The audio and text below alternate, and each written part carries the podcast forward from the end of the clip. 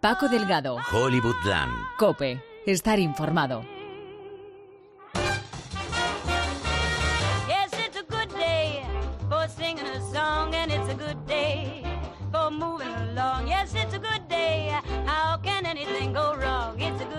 Hola, muy buena semana a todos los que estáis escuchando este Hollywoodland número 25. Llegamos al primer cuarto de 100. 25 semanas contando la actualidad del séptimo arte en Los Ángeles, en el meollo. Y esta semana le ponemos el candado a la bici de los escándalos. Démonos un respiro.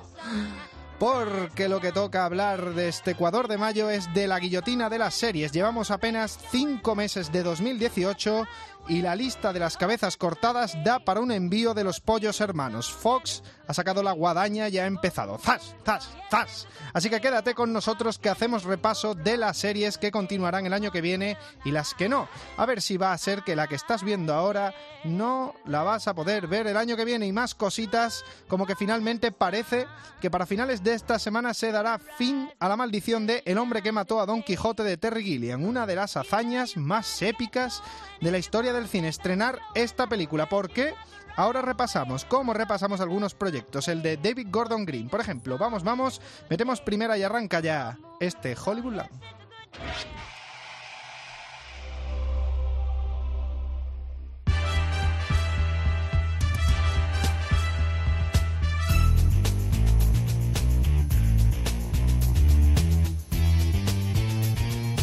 Aluvión de muertes en el mundo de la pequeña pantalla esta semana que ha dejado más cadáveres que la escena de la motosierra de tu madre esa comida mi perro. Y es que muchas series echan el cierre ahora y lo hacen con un truco muy barato, terminar la temporada con un cliffhanger suficiente para que la gente exija su no cancelación y ya de ahí a rezar. Casi como rezaba en una entrevista Robin Lord Taylor, actor que interpreta al pingüino en Gotham. Estamos todos un poco en shock, en realidad. Nadie se esperaba esta situación. Todos pensábamos cuándo empezamos a rodar la temporada que volveríamos. Estar tan cerca de los 100 episodios y no llegar hasta el final es una locura. Todos decíamos que estábamos más nerviosos el año pasado.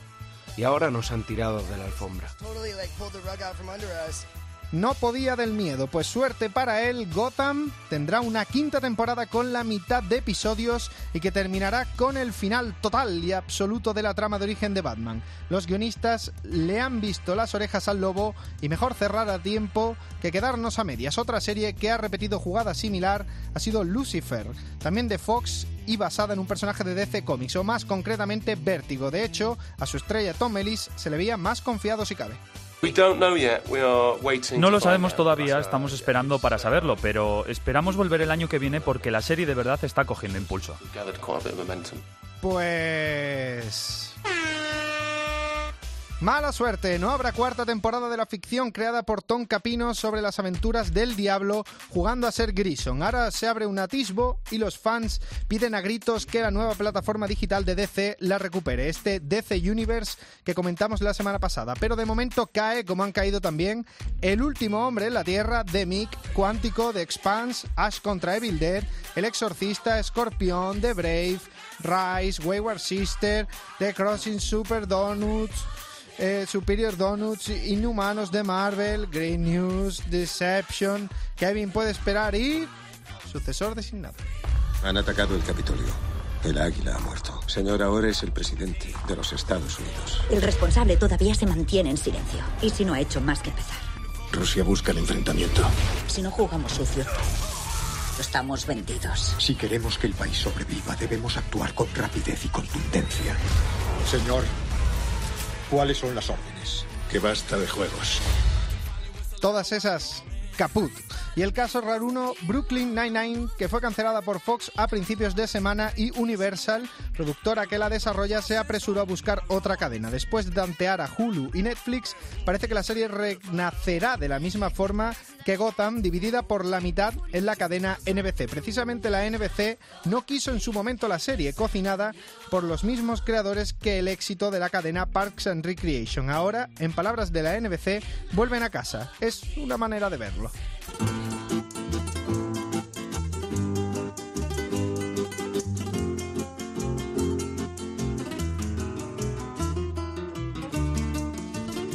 En este mismo momento, a unos kilómetros en Cannes, hay un festival en marcha. Un festival que se cierra este sábado con el estreno, por fin, de El hombre que mató a Don Quijote. La decisión judicial sobre los derechos de la película ha fallado en favor de su director, Terry Gilliam, en una denuncia que había interpuesto el productor portugués Paulo Branco. Un proyecto que Gilliam lleva casi 30 años intentando llevar a cabo y cuyo alivio expresa en una entrevista reciente con la agencia AP. Es como tener una operación de tumor cerebral que termina bien y finalmente está fuera de mi cuerpo. No, es como, soy libre. Fui prisionero del Quijote durante 25 años. Bueno, en realidad más, casi 30. Así que, bye bye. Bye bye. Y es que estamos hablando de un proyecto maldito. Problemas climatológicos o de salud de los actores obligaron a rodar la película hasta en dos ocasiones. They're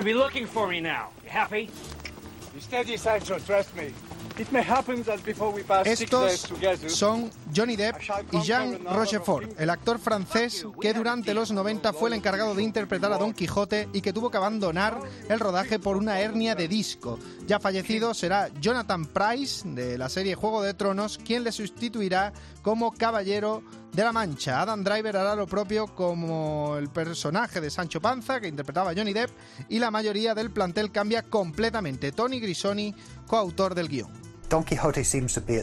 Don Quijote parece estar en la base del trabajo de Terry desde hace tiempo. En el sentido más amplio es un héroe que seduce a Terry, porque la noción de alguien luchando contra todas las probabilidades, lógicas y realidades es algo que se asemeja a él.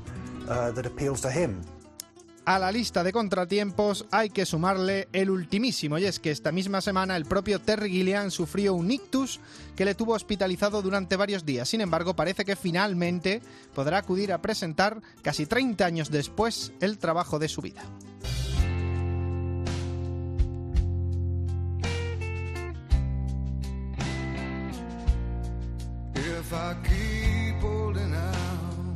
Durante los últimos años, los fans de la serie Friday Night Lights han visto cómo jugaban con sus sentimientos tonteando con un posible regreso en forma de película, muy común hoy en día. Sin embargo, lo que finalmente tendremos será una versión de la nueva de la novela original de H.G.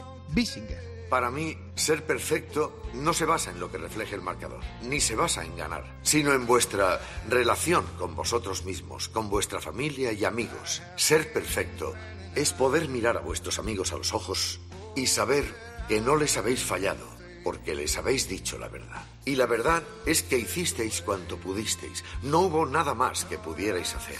¿Podéis vivir este momento con vuestras miradas limpias y amor en el corazón? ¿Con alegría en el corazón? Si lo hacéis, muchachos, seréis perfectos.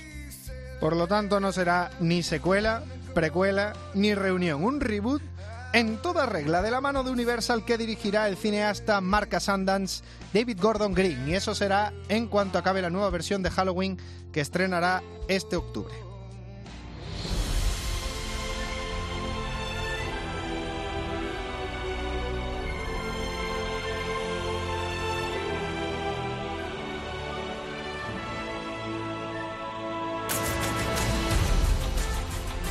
Vamos rápido con el repaso actualidad de superhéroes y cómics. Ciertos rumores apuntan a que Warner Bros. podría llegar este verano a la Comic Con de San Diego con un bombazo bajo el brazo. El estreno de la secuela del Hombre de Acero para 2020, algo que ya se venía comentando de hace tiempo, incluso con nombres como Christopher McQuarrie y Matthew Vaughn en la dirección. Y en Marvel, en la acera de enfrente, Annette Bening será la siguiente después de Glenn Close, Michael Douglas o Robert Redford en sumar actores con mucha experiencia a películas de superhéroes. Lo hará en Capitana Marvel. Y hablando de estrellitas, como curiosidad, ¿saben cuánto cobró Robert Downey Jr. por 8 minutos de Spider-Man Homecoming? 10 millones de dólares. ¿Saben cuánto cobrará Chris Pratt por protagonizar la segunda de Jurassic World? 10 millones. Pues eso.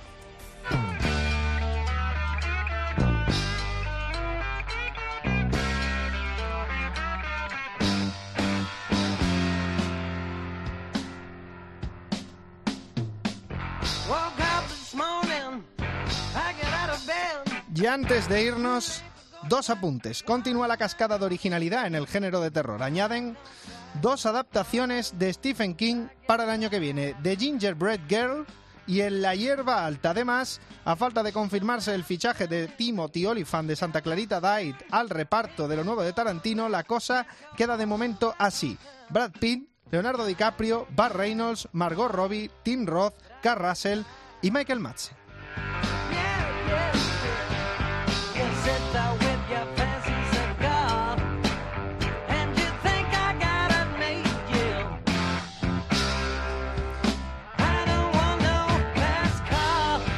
Y esto es todo por esta semana, pero ya sabéis, todos los capítulos están en la web de cope.es, en programas solo cope.es y también en iVoox y iTunes, en los perfiles de Cope.